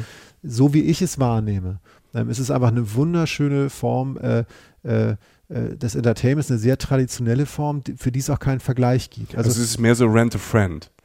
ja, ich, ich, du kannst es nicht genau einordnen. Also man muss Okay. sich damit abfinden, dass es, dass es nicht die perfekte Kategorie dafür gibt. Ich kann dir nur sagen, was du da machen kannst. Du biegst in Kyoto halt in dieses Viertel ein. Und da hängen natürlich viele Touristen rum, weil sie halt hoffen, mal eine Geisha zu sehen, weil das, das, das ist nicht irgendwie ein Museum, das ist eine aktive, das ist eine aktive Kultur, dass Frauen wirklich über Jahrzehnte hinweg äh, davon dazu sich ausbilden lassen, manchmal auch von Familienmitgliedern, also Mama macht, äh, ist Geisha, Tochter ist auch Geisha, die gehen auch tagsüber ganz normal zur Arbeit und so, aber betreiben halt auch dieses Business sozusagen, dass sie halt hochrangige Geschäftsleute für viel Geld halt entertainen, mit denen Zeit verbringen. Ähm, und wie, du das letztlich siehst als Tourist, der da durchgehst, du, du gehst halt durch dieses Viertel, wenn du Glück hast, hast du eine relativ leere Seitengasse oder so, ähm, und, und, und ab und an gehen halt diese Türen auf, von diese, diese Schiebetüren von diesen Holzhäusern, und dann huscht halt einfach eine Geisha raus und geht zur Arbeit, also zu einem ihrer Essenstermine oder was auch immer. Und allein dieser Antlitz dieser Frauen, ähm, wie schön die geschminkt sind, dieses Weiß, ne? dieses, dieses weiße Gelb, aber du siehst auch manchmal diese Lippenstifte, hast du so im Kopf, die, Mhm. die nicht die ganzen Lippen bedecken, sondern nur die Mitte der Lippen. Das ist auch eine Art und Weise, wie sie es machen. Die Art und Weise, wie sie die Haare hochstecken, wie sie sich schminken, das, das jahrelange Schule, wie die sich zurechtmachen. Das dauert sehr lange, bis sie es jeden Abend fertig haben. Und es ist eine jahrelange Schule. Dann ist die Art und Weise, wie hinten, wie sie geschminkt sind, ob so zwei, drei, zwei oder drei so, so Dreiecke hinten in ihrer Schminke drin sind, die so ein bisschen die normale Haut zeigen, zeigen, wie hochrangig die Geishas zum Beispiel Ach, sind. da gibt es dann, dann so Kastensysteme oder, oder Ja, also eine, eine, eine, eine, ein Rangsystem. Kasten ist mir jetzt persönlich zu negativ behaftet. Du Ja. siehst ähm, die Schuhe, diese, diese Holzschuhe, die tippeln ja immer sehr, ne, äh, sehr, in sehr klaren Schritten, weil das mit den Schuhen gar nicht anders geht. Die wunderschönen Kleider, die tollen Taschen, die die haben. Es ist eine wunderschöne, ähm, es ist wunderschön anzusehen. Und ich, ich zum Beispiel jetzt, ähm, habe da nie irgendwie so, so eine sexuelle Assoziation, wenn die einem vorbeigehen. Es ist einfach wunderschön und sehr Mhm. würdevoll, ähm, äh, diese Geisha-Kultur. Was natürlich jetzt das mit sich bringt, ist oft, wenn hochfrequentierte Touri-Zeiten sind, dass natürlich die begleitet werden, manchmal von so einem Blitzlichtgewitter. Oder also, also Gewitter heißt jetzt nicht Hunderte, aber halt so schon so 10, 20 Leute, die da mitgehen oder die ansprechen oder versuchen, ein Foto zu machen. wie reagieren die dann? Gar nicht. Würdevoll. Also die gehen einfach weiter und machen ihren, ihren Dienst, weil die halt natürlich japanisch, ne, nicht viel Gesicht verlieren und natürlich da vor allen Dingen im Training sind halt irgendwie keine große Regung zu zeigen. Aber auch nicht irgendwie arrogant, sondern sie gehen einfach ihren Weg und nehmen das einfach zur Kenntnis und damit müssen sie mhm. halt umgehen. Ab und an steht mal eine große Limousine für irgendein so Geisha-Haus oder so, weil halt ein Geschäftsmann da dann halt irgendwie einkehrt oder so. Dieses Anrüchige kann ich einfach nicht bestätigen. Okay. Es ist, ich würde sagen, nach einem schönen Tag in Kyoto, ähm, wenn du ein, zwei Tempel dir angeguckt hast, wenn du vielleicht eine Teezeremonie gemacht hast oder wenn du dann auch natürlich toll essen warst in den ganzen Restaurants, die es da gibt. Du kannst ja viel mehr als Sushi essen. Du kannst so viele tolle Sachen da essen. Würde ich, äh, wenn es Abend ist, wenn es Abend wird oder wenn es schon Abend ist, so, so, so zur Dämmerung und ein bisschen kurz danach gehen die meistens Anführungszeichen zur Arbeit, würde ich da hingehen und mir das einfach mal angucken und vielleicht nicht die Kamera auf Aufhalten. 20 Zentimeter Entfernung in, ins Gesicht halten, sondern mir das einfach mal anschauen. Welche also wie ist es dann da gesamtgesellschaftlich? Also wel, welche, welche Stellung ha, hat denn die Geisha, beziehungsweise wie ist es denn in Japan, weil ich es nicht, so, es ist ja eigentlich ein modernes Land, aber wie ist das, äh, wie, wie steht es da mit Gleichberechtigung und wie sehen denn andere Frauen Geishas? So tief weiß ich es nicht, weil, weil Japaner jetzt auch nicht so oft aufmachen, dass du dich jetzt so, dass okay. du jetzt aber mal jemand triffst, sagst mal, wie ist es eigentlich mit dir und Geishas? Das geht ja alles in Japan. Mhm. Ich, ich habe also ich, wie gesagt, ich habe jetzt japanische Freunde, dadurch habe ich ein bisschen tiefere Einblicke, aber es ist nie so, dass du das Gefühl hast, also es ist eher so ein, so ein, so ein bewunderndes Raunen. Also das mhm. zum beim Sumo haben wir gerade drüber ja, gesprochen. Ja. So jetzt siehst du öfter mal eine Geisha oder so. Oder beim Kabuki siehst du, siehst du so, dass so in Reihe drei oder vier, also jetzt Beispiel, ne, ich saß ja. mal oben so drei oder vier, saß dann halt, saß dann halt eine Geisha, also die du auch erkennst dann, weil sie so wahnsinnig schön zurechtgemacht ist. Und das meiste, wie Leute dem begegnen, ist eigentlich eher Ehrfurcht und, und irgendwie irgendeine gewisse Art von, ja, vielleicht auch Bewunderung und, und, und, und Respekt. Ähm, das heißt, ich habe mit Limappen direkt darüber geredet, aber es wird einfach eher geguckt und, und, und sich gewundert und wenn man sich traut, mal ein Bild gemacht, aber eigentlich ist man nur fasziniert davon. Okay. Es ist wirklich faszinierend, das zu sehen. Das ist eine Art des menschlichen, der menschlichen Existenz, also wie, wie man durchs Leben gehen kann und das tun sie ja nicht den ganzen Tag. Die schlichten einfach ähm, ja, ja schön und, und, und, bewundernswert ist und einfach völlig entrückt auch und mhm. trotzdem und trotzdem uralt und einfach das ist das ist halt Japan. Ne? Also ich finde es faszinierend, weil was du vorhin von den Sumo-Ringern erzählt hast, ne, die ja auch sag mal, dadurch, dass sie sich so trainiert haben mit Essen und Muskelkraft, die ja auch immer erkennbar sind, weil es so große, ähm, korpulente Sportler ja. sind, die ja auch immer auffallen, die Geishas fallen immer auf. Und ich habe jetzt nur aus dem weil die Tradition so groß ist, weil du das von einem Raunen erzählt hast, ähm, dass für diese, dass es in, in Japan halt so diese besonderen ähm, Gruppen gibt, wie jetzt Geishas oder Sumo-Ringer und vielleicht auch noch andere, die dann in der Gesellschaft so ein so, so was, so was ganz arg herausstechendes, Besonderes haben und das dann auch hoch angeschätzt ähm, oder hochgeschätzt wird, wie, keine Ahnung, vielleicht bei uns manche Schauspieler oder Künstler. Ja, so, so kann man es vielleicht vergleichen. Und, und was, was vielleicht auch damit zu tun hat, ist vielleicht auch dieses, dass sowohl bei Zoom als auch den Geishas, das ist ja eine Lebensaufgabe. Mhm. Es ist ja nicht dieses Ding, so dass du einmal mal kurz geil abgeliefert hast und dann so, guck mal, das ist der Typ, der den Hit hatte oder so, sondern das ist eine Lebensaufgabe. Sumo-Ringer, wenn du das siehst, was die mit ihrem Körper tun, wie hart die trainieren, aber auch wie die sich ernähren müssen, von, von fast von Kindesalter an. Also klar, da stickt es auch wieder so ein bisschen ins Negative vielleicht mhm. rein, aber es ist, da opfern Menschen ihre komplette Existenz einer Sache. Und Geisha sein ist wahnsinnig viel De Disziplin, lernen will. Wirklich, es geht da wirklich nicht, glaube ich, nur um Jahre, es geht, glaube ich, sogar um Jahrzehnte der Ausbildung. Ne? Also wirklich diese, dieses Life, Lifetime Commitment, das du da hast, das allein verlangt mhm. Respekt. Und, und dann halt diese gelebte Tradition. Es ist halt einfach echte, gelebte Geschichte, die du da siehst. Das ist nicht irgendein toter Tempel, der restauriert wurde oder irgendein Haus oder eine alte, die angemalt ist und das macht wie früher oder der Typ, der sich so anzieht und einen Showkampf macht. Das ist Realität. Mhm. Und das ist halt, du steigst aus dem schnellsten, also gefühlt schnellsten Zug der Welt raus, gefühlt. Ich weiß nicht, ob es genau der schnellste ist, ob es nicht China inzwischen schneller geht, aber aus diesen Jetsons, jetzt weißt du, aus diesem Science Fiction, ja. aus dieser Science-Fiction-Welt aus und siehst trotzdem diese, diese ganz tief verwurzelte Geschichte, die, die vor dir lebt. Und das, das ist halt Japan. Und das geht, das geht sogar eine Art von Selbstverständnis Hand in Hand, dass mhm. du ja manchmal auch eine Geisha im Shinkansen siehst oder so. Oder das, weißt du, es ist, das lebt nebeneinander, das greift ineinander. Und das macht Japan halt so wahnsinnig faszinierend. Äh, ich habe noch eine Frage, die du nicht beantwortet hast. Ähm, und da haben wir auch wieder dieses Alt und Modern als Gegensatz, ähm, um nochmal bei den Frauen zu bleiben. Ist im modernen Japan, ist, hat, ist das Gleichberechtigung oder ist es immer noch so eine was man auch so, ist jetzt nur ein Klischee, so eine Männergesellschaft hat, wo die Männer dominieren. Es ist, ähm, Japan ist ein konservatives Land. Also wenn man das jetzt pauschal benennen müsste. Japan ist ja technisch sehr fortschrittlich, ähm, aber es ist eine Gesellschaft, die, ähm, die sehr konservativ ist. Also ich will sagen, da ist es schon auch so, da geht der Mann sehr, sehr oft noch arbeiten. Und da ist es dann auch so, dass die Frau dann auch ähm, eher zu Hause bleibt.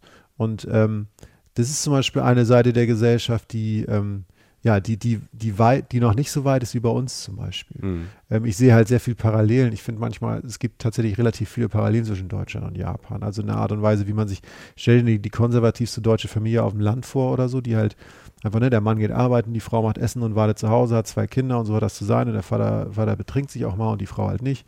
Und ähm, das, das, ist, das ist schon so. Mhm. Ähm, Aber wahrscheinlich in Tokio oder in großen Städten, die so ein bisschen weltoffener sind, ist es wahrscheinlich ein bisschen anders. Ist es. Ähm, du wirst damit auch nie so direkt konfrontiert, weil das tatsächlich diese zweiten und dritten Blicke auf diese Gesellschaft sind. Weil, weil, weil Japan ja nicht so offen ist. Die leben das ja nicht so nach außen. Das aber halt ist so, das wäre dann wahrscheinlich eher ein Vorausblick auf dieses Ding, dass ich irgendwann aber jetzt, wie gesagt, keine Sorge. liebe Keine Hörer. Angst. Ne? Ähm, der äh, nächste ist woanders. Genau, es, gibt- also es gibt, es gibt, es, es wird eine Folge zu reinem japanischen Essen geben, das haben wir ganz bewusst ausgespart, weil das mindestens eine Folge ist. Es wird eine Folge geben zu japanischen äh, Peripheriezielen, also so ein bisschen, die so ein bisschen anders liegen, so alternative Ziele in Japan, weil es noch viel mehr gibt. Ähm, aber damit lassen wir uns jetzt ganz viel Zeit. Wichtig ist halt, Tokio haben wir jetzt besprochen, Kyoto ähm, gehört zum traditionellen Japan, hat natürlich auch noch ganz andere Seiten. Wunder, wunderschöne Stadt, wahnsinnig viel für Kulturinteressierte, kulinarisch, wie gesagt, sowieso über alles erhaben. Und, ähm, und, und wie gesagt, mit Seiten von, von der Kultur, wie ich es gerade gesagt habe, die einfach im Jetzt stattfindet und trotzdem so Jahre, Jahrhunderte alt geprägt ist. Jochen, Chapter 2 der großen Japan-Reihe. Ist closed. Nach Tokio und äh, Kyoto gibt es dann irgendwann noch mehr Japan. Weil ihr merkt ja, ähm, der Schliemann, der ist da ganz tief drin. Das ist so, sein, sein, so ein bisschen vielleicht auch sein zweites Land, oder? Aktuell, ja. Man kennt Hm. das ja, ne? Also das Ja, ist ja. so, ähm, ja, und man hat tatsächlich, ich war immer ein Mensch, der nie, der nie zweimal an Orte gefahren ist. Also so, Mhm. so, so, also ich wollte immer noch mehr sehen. Und ähm, ich fahre auch immer noch an neue Orte, aber tatsächlich gibt es jetzt doch einen Ort, tatsächlich in dem Moment, wo ich es nicht mehr erwartet hätte in meinem Leben, wo ich gesagt habe, da will ich aktuell, da zieht es mich immer wieder hin. Das ist schön. Ich finde, ich finde, ja, das ist so, also wenn die Neugier bleibt, auch anderes zu sehen, aber so, ähm, so andere Sehnsuchtsorte als jetzt seine Heimat, Ja. ne, was bei uns jetzt irgendwie äh, irgendwas in Deutschland ist oder in Europa ist, ähm, finde ich ja ganz spannend, weil das ähm, befruchtet ähm, ja nochmal eine ganz andere Seite von einem. Das meinte ich vorhin, als ich so, das, das war jetzt ja so spontan, ich merkte, so wie du ja über Japan erzählst, hat das auch so ein bisschen mit deinem Charakter irgendwie zu tun. Und ob das jetzt über Japan kam oder damit rauskam, das finde ich ja so, finde ich, finde ich eigentlich sehr spannend. Absolut. Ähm, eine Sache nur, bucht früh. Das hat man bei Ki- Tokio auch schon gesagt. Wenn ihr eine Japan-Reise bucht, meldet euch sonst wegen Tipps oder so. Mhm. Das ist wirklich, ähm, ähm, Japaner buchen gern früh. Also denkt da nur dran. Es gibt Booking-Seiten, also so, so, oder Buchungsseiten oder so, wo man halt irgendwie früh buchen kann und auch wieder canceln kann und so. Das heißt, früh ein halbes Jahr vorher. Nein, wenn man es weiß. Also wenn du Okay. jetzt weißt, du fährst nächsten Monat, warte nicht noch zwei Wochen. Wenn du Okay. drei Monate. Ich würde einfach erstmal was reservieren. Wie gesagt, Tokio und Kyoto sind so die Strecke, die man erstmal machen soll, plus ein, zwei kleine Ziele, die irgendwann noch kommen. Versucht relativ früh erstmal was zu reservieren. Nicht Mhm. verbindlich, aber versucht es, weil das bringt einem, das spart Geld und, und die Hotels sind auch mal voll. Aber jetzt wollen wir gar nicht groß darauf einsteigen. Ähm, ja, lasst euch das mal reinlaufen, guckt euch mal ein paar Bilder im Netz an auf unseren Seiten, Facebook und Instagram und dann wisst ihr schon viel mehr. Genau. Ähm, folgt uns da gerne. Äh, Wir haben auf Instagram und ähm, auf Facebook auch schon äh, was bekannt gegeben. Vielleicht habt ihr es äh, da schon gesehen. Wenn nicht, äh, meldet euch da an, weil da sind wir immer relativ aktuell. Da posten wir neue Sachen. Äh, wenn ihr es im Podcast noch nicht gehört habt, dann ist es richtig, was wir im Podcast noch nicht gesagt haben. Hey, der Jochen und ich, wir, äh, wir, wir trauen uns live. Wir probieren das zum ersten Mal aus. Also es wird unseren Podcast live geben. Und zwar am, äh, du unterbrichst mir 9. den falsch- Januar. 9. Januar in Köln. Da gibt es das 1 Live Podcast Festival. 1 Live vom WDR, die junge, freche Welle des Westdeutschen Rundfunks. Verrückt. Und äh, die machen Podcast-Festival, sind ganz viele Podcasts dabei. Also das heißt immer die besten deutschen Podcasts. Und wir sind dabei, Jochen, irgendwie. Yes. Und ähm, wir freuen uns sehr, sind da im 1 Live Haus und man kann jetzt schon wir sind gerade im Oktober 2018. Also wenn wir jetzt, wenn ihr jetzt im Jahr 2022 seid, dann ist es vielleicht jetzt zu spät. Aber jetzt im Oktober 2018 kann man da Tickets sich jetzt sichern, vorbestellen. Wir hoffen, dass es voll wird und äh, wir hoffen auch, dass viele von euch kommen, dass wir euch ein bisschen kennenlernen und äh, dann werden wir einen Live-Podcast machen, aber wir werden auch ein bisschen Fragen beantworten und euch kennenlernen und gehen danach vielleicht, der Jochen trinkt mit euch ein stilles Wasser und ich trinke dann äh, vielleicht ein ja, ja, du bist so der Partytyp, Jochen, guck mich nicht so an. Und ich trinke einen Wein mit euch. Ähm, wir freuen uns sehr auf diesen, ähm, auf diesen Abend, sind sehr gespannt. Und wie gesagt, ihr könnt euch jetzt schon Tickets sichern, früh buchen wie in Japan, dass ihr noch äh, dabei sein könnt. So sieht's aus. Und äh, wer weitere Fragen hat oder äh, sich was angucken will von dem, was wir hier erzählt haben, Instagram und Facebook, ähm, liked euch ruhig ab. Und wenn ihr Bock habt, teilt den ganzen Kram auch, damit mehr Menschen davon erfahren. Es hilft immer, mehr schlaue Menschen auf dem Planeten zu haben. Und deshalb vielen Dank fürs Zuhören jetzt erstmal. Ähm, und äh, wir wünschen euch alles Gute und äh, gute Reise und äh, schlaf gut. Bis bald. Ja, bis bald bei Reisen, Reisen. Danke, Jochen, für die Eindrücke aus Kyoto. Danke fürs Zuhören, Michael. Tschüss. Reisen, Reisen. Der Podcast mit Jochen Schliemann und Michael Dietz.